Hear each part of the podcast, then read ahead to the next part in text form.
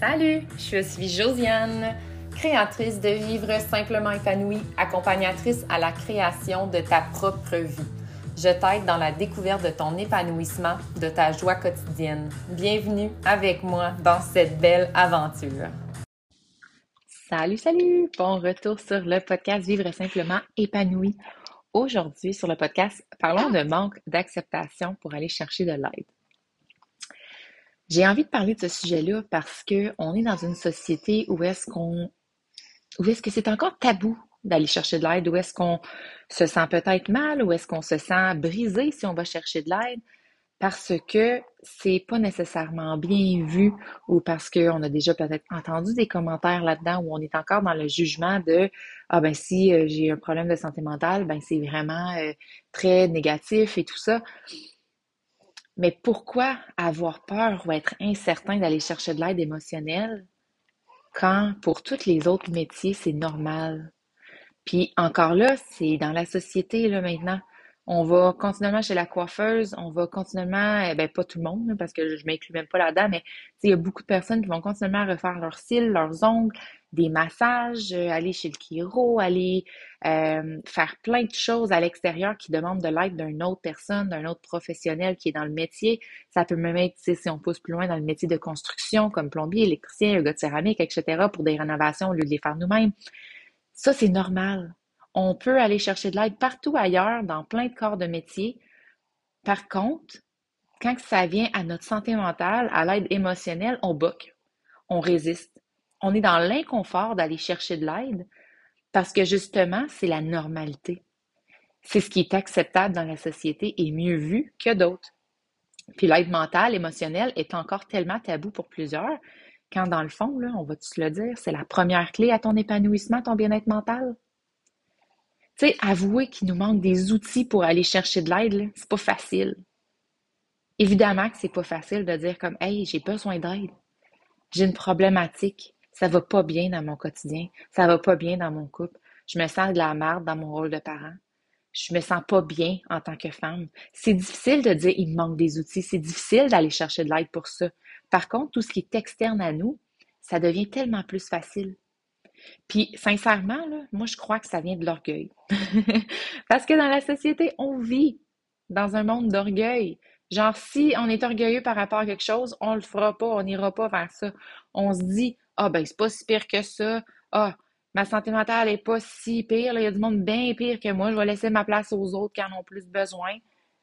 Ah, je peux peut-être le faire par moi-même. Je suis pas si pire que ça. Ah, je vais être correct. C'est juste une passe. Mais finalement, ça fait des mois puis des mois que tu es là-dedans, ou même des années que finalement tu laisses ta place aux autres, que tu te sens mal de prendre la place de quelqu'un quand au fond, toi, après ça, tu tombes.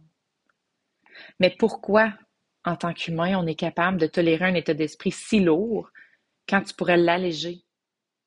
Quand tu pourrais aller travailler un aspect ou plusieurs aspects de ton quotidien pour être mieux, pour avoir plus de joie, pour être plus épanoui, pour te sentir plus épanoui même dans tes rôles, que ce soit plus léger dans ton quotidien et au travers les responsabilités que tu as?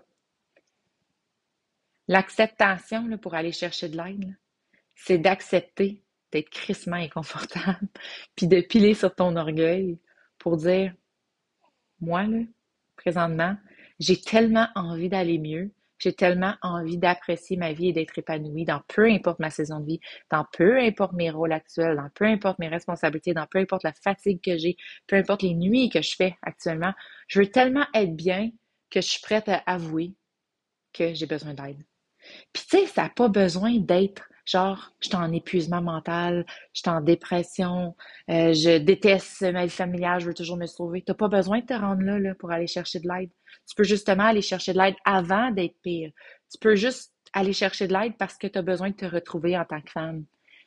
Que malgré que la vie va vite, tu es quand même correct, tu gères bien. Tu n'es pas nécessairement en épuisement. Mais la vie va vite et tu sais que tu n'as pas de temps pour toi, que tu n'as pas de temps pour ton couple, que tu voudrais mettre cette femme-là de l'avant. Mais ben, ça peut être une raison pour aller chercher de l'aide. Tu as de la difficulté juste avec la parentalité, dans le sens où est-ce que, ah, tu trouves ça lourd, cet âge-là, que ton enfant, les crises, euh, tu aimerais ça être plus bienveillante avec toi-même pour être plus bienveillante avec ton enfant. Ça peut être une raison. Il y a tellement de choses que tu peux juste accepter et accueillir, même je vais dire ce mot-là, accueillir dans ton quotidien, dans ta vie pour faire Ouais, finalement, là, j'ai peut-être besoin d'aide pour ça, juste un petit peu. Tu n'as pas besoin d'aller dans un accompagnement d'un an, là. Ça peut être juste un accompagnement de trois mois où est-ce qu'on développe des outils pour aller vraiment optimiser ton énergie quotidienne.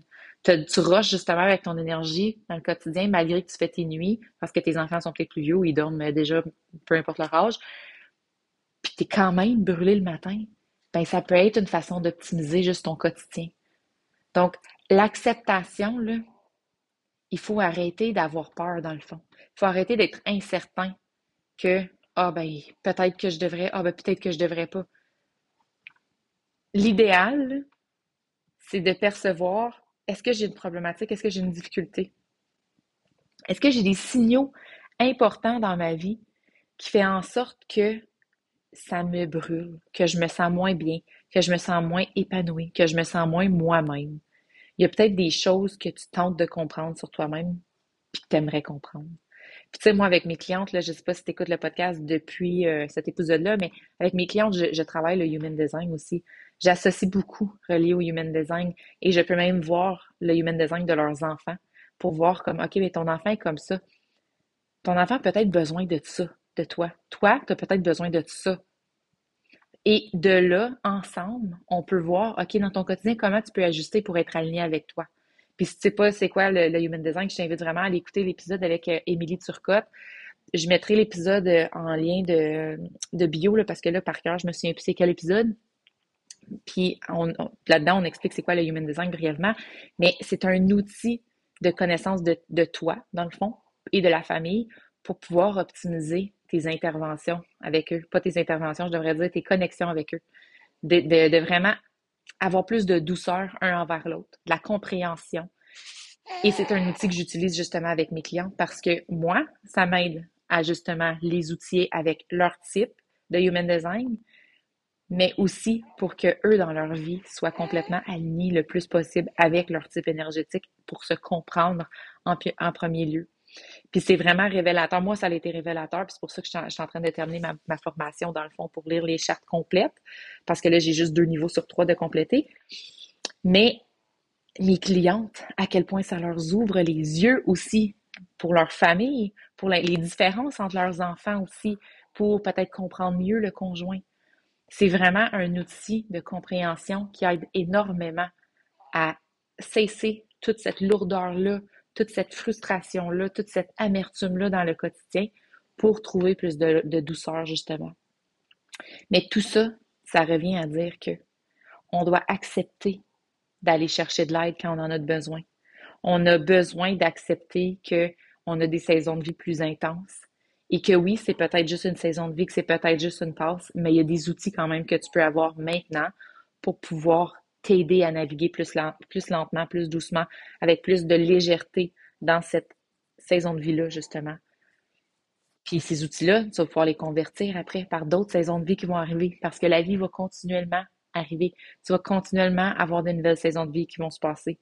Donc, c'est vraiment de continuer à utiliser ces outils-là, mais en les ajustant et c'est justement ce que moi, je t'aide à faire.